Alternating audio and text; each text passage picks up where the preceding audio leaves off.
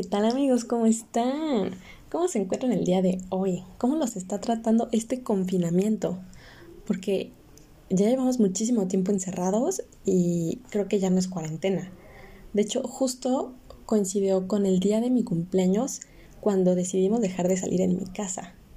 Y además, a partir de, bueno, fue el 15, el sábado 15 de marzo, y a partir del lunes 17 cerraron mi universidad, dijeron todos a sus casas y aquí nadie se va a contagiar. Pero bueno, yo sé que ustedes no están aquí para hablar de todo aquello que ven en las redes sociales, en las noticias, en la radio, etc. Yo sé que se quieren distraer, que quieren escuchar historias divertidas, eh, cosas diferentes. Así que les voy a contar acerca de un libro que, acabo de terminar de leer el otro día que se llama Roba como un artista de Austin Kleon. Sí, justamente un producto editorial te está incitando a robar, no a plagiar. Pero bueno, para explicarles un poco como el concepto que tiene este autor, originario de Texas, voy a citar a David Bowie justo como él lo hizo en su libro. Y dice, el único arte que estudiaré serán las cosas de las que pueda robar. O sea, básicamente, ¿de dónde te quieres inspirar en esta vida? Y bueno, les voy a contar acerca de este libro a través de una historia que seguramente ustedes no conocen. Justamente como cualquier mexicano que llega a sus 17, 18 años y tiene que decidir qué carrera va a estudiar, tuve que hacerlo entonces, primeramente, pasé por negocios internacionales. Eh, se me hacía súper glamuroso tener que viajar, conocer gente de otros países, otras culturas, pero luego empecé a ver que tenía que saber aranceles, tratados de libre comercio, entonces se me hacía súper aburrido, así que me di de baja ni siquiera pasó un semestre y bueno, no me di baja, más bien me cambié en la misma universidad a administración financiera. Me fui por esta rama porque se me hacía súper padre conocer la administración del dinero, de la bolsa de valores, la administración de riesgos dentro del emprendimiento. Entonces eh, fue algo que me llamó muchísimo la atención y recorrí este camino durante dos años. Esto lo hice en una universidad conocida como el TEC de Monterrey, que es caracterizada por tener precios eh, un poco elevados comparado con el resto de las universidades privadas de la, del país y por tener una vida universitaria bastante completa. Además de tus clases, tienes muchísimas otras eh, oportunidades para hacer otras actividades y en mi caso yo me enfoqué en los talleres artísticos, ya fuera baile y dentro del baile había ballet, jazz, bachata, salsa, eh, los representativos, contemporáneo, eh, teatro, que no es baile, pero entra en la rama. Entonces me la pasaba en esas cosas y al final del semestre hay algo que se llama la Semana de la Cultura. Es donde todos los alumnos se presentan ante sus familiares, amigos, ligues, para mostrarles qué fue lo que avanzaron durante, esta, durante ese semestre en esa disciplina. Para mí era lo más divertido de este mundo, me la pasaba bomba. Eh, la preparación de las presentaciones, los vestuarios, el backstage. Si tenías tres presentaciones seguidas en un mismo segmento de 45 minutos, pues te tenías que cambiar. Bueno, era lo más divertido del mundo. Pero bueno, hubo un punto donde el tiempo ya no me daba para todo y me incliné por dedicarme más a mis talleres. Y pues eso se reflejó en mis calificaciones, obviamente, tuvo sus consecuencias, lo cual me llevó a reprobar dos materias en el cuarto semestre. Entonces, pues la verdad, eh, yo tenía beca y con mi familia nos pusimos a platicar de qué era lo que se iba a hacer. No íbamos a estar tirando el dinero, entonces me puse a pensar qué es lo que yo quería de mi vida.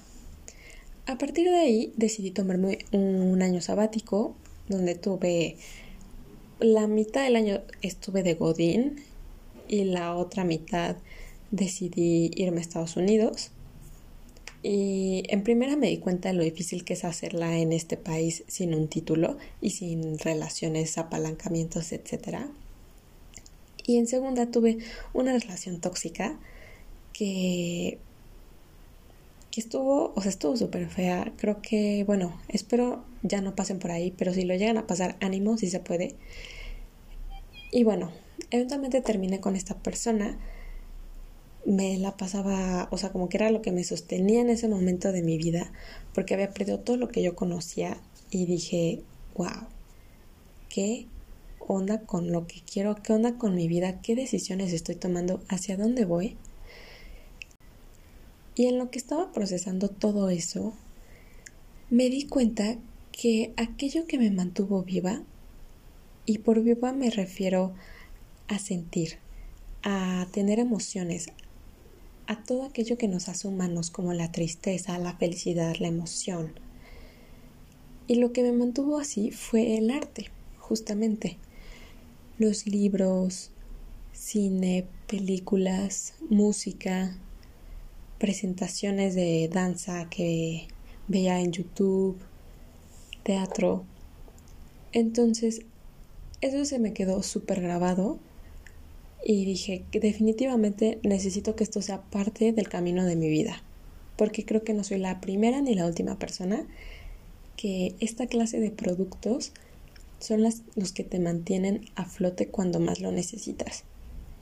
Paso mi año sabático, tuve que regresar a mi triste realidad, donde tenía que tomar una decisión.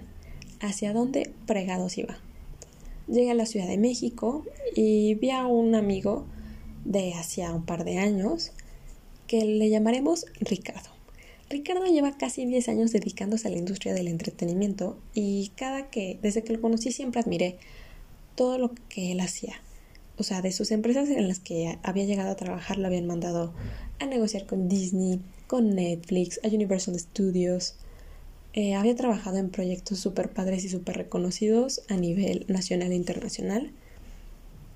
Y justo platicando de sus necesidades laborales y de mis nuevas necesidades laborales, conocí una carrera que mezclaba justamente el amor que le tienes al arte y los conocimientos de negocios que yo ya tenía súper bien establecidos para poder comercializarlo y entretener a la gente.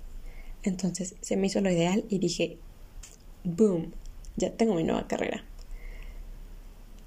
Y es a lo que va el libro en su primera lección, que nada viene de la nada, todas tus decisiones y todo lo que haces tiene una fuente de inspiración.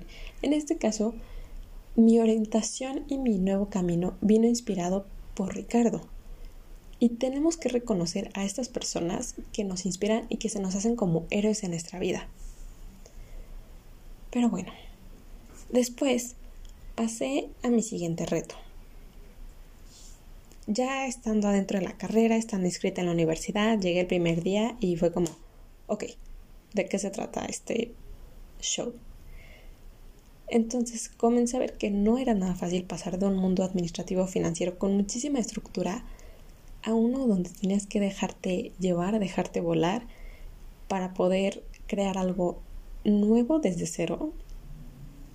Y a través de la imaginación plasmarlo en diferentes medios como medios digitales a través del diseño, videos, música, eh, concebir eventos, todo, todo, todo eso se me hacía súper difícil y fue algo nuevo para mí. Y un claro ejemplo de lo que fue llevar, tener una inspiración y llevarla a la práctica fue una pasarela que decidimos convertir, convertir en fashion show con mi salón y equipo de trabajo. A partir de todo esto que estaba viviendo, tomé la decisión de empezar a informarme, a buscar más allá de lo que me daba la escuela. Entonces empecé a ver documentales, eh, videos de behind the scenes de algunas grabaciones de películas, procesos creativos y, y empecé a llevarlos al salón de, las, de clases. Y como dijo Goethe, estamos formados y conformados por aquello que amamos, a través de la inspiración del Victoria's Secret Fashion Show. ¿Y cómo lo hicimos? Simplemente nos entregaron una pasarela, decidimos que lo íbamos a convertir en eso a través de meter eh, artistas, bailarines, Claramente lo hicimos a nuestro nivel y como pudimos, con los medios que pudimos, pero creo que salió muy bien, tuvimos nuestros errores y todo, pero aprendimos. Y aceptamos y a cualquiera que le preguntes del equipo, nos inspiramos en ese tipo de espectáculo. Vi un documental súper padre que se llama The Toys That Made Us, donde ves todo el proceso de cómo adultos, señores de 30, 40, 50 años, concebían juguetes y hacían todo el estudio de mercado para vendérselo a los niños. Entonces fue donde dije, o sea, crecer no significa dejar de jugar, ni dejar de hacer lo que te gusta, como erróneamente muchas personas y yo tenemos concebido dentro de nuestra mente. Y, y como dice Dalí, aquellos que no se atreven a imitar nada no producen nada. Entonces, no solamente es tener tu inspiración y imagínate decir, o sea, está padrísimo, y te lo imaginas y te ves súper exitoso, pero nunca vas a encontrar tus puntos de fracaso, ni, ni vas a conocer tus límites hasta que no lo lleves a la práctica. Entonces, ¿qué siga a partir de aquí? Nuestro autor nos recomienda que comiences a identificar cuál es el pensamiento detrás de los héroes. Por ejemplo, vamos a poner un ejemplo de la cultura pop más reciente. Tenemos al director, escritor y creador de Parasite. Él, durante su entrega de los Oscars, bueno, cuando entregaron su Oscar, en su discurso mencionó a Martín Scorsese y mencionó una cita que estuvo súper padre, que dijo que lo más personal es lo que lleva, creo que era lo más remarkable y ahí es donde podemos ver que este director se inspiró y estudió a Martin Scorsese. Entonces tienes que entender cómo, cómo es que Scorsese influyó en él y Scorsese qué influencias tuvo. Y a este proceso de conocer quién influyó en quién históricamente, nuestro autor lo denomina como el árbol genealógico de la creatividad. Entonces no únicamente es copiar por copiar, sino aprender a pensar y a tomar las decisiones como lo harían tus héroes. Quiero cerrar con una parte súper importante que mencionó este autor. Y es que nunca renuncies a tus pasiones. Dentro de tu proceso creativo y de tu esencia y la persona que eres y lo que plasmas en tus proyectos están también tus hobbies, tus proyectos alternos y es donde te distraes, pero sigue siendo parte integral de tu ser. Finalmente, quiero concluir con que debemos darle una reestructura a los modelos de negocios que tenemos referentes al, al arte, a la música, a todo aquello que ahorita nos está manteniendo sanos mentalmente durante el confinamiento y por eso estoy en la industria en la que estoy y llevo dos años de carrera y sé que voy a sacar adelante este objetivo que tengo de mejorar la vida de los artistas para que realmente valga la pena lo que hacen y no únicamente por lo que sienten ni porque lo expresan, sino por todo lo que nos pueden ofrecer. Bueno, pues esto fue todo por hoy. Muchísimas gracias por escucharme. Nos estaremos sintonizando próximamente. Hasta luego, que tengan un bonito día.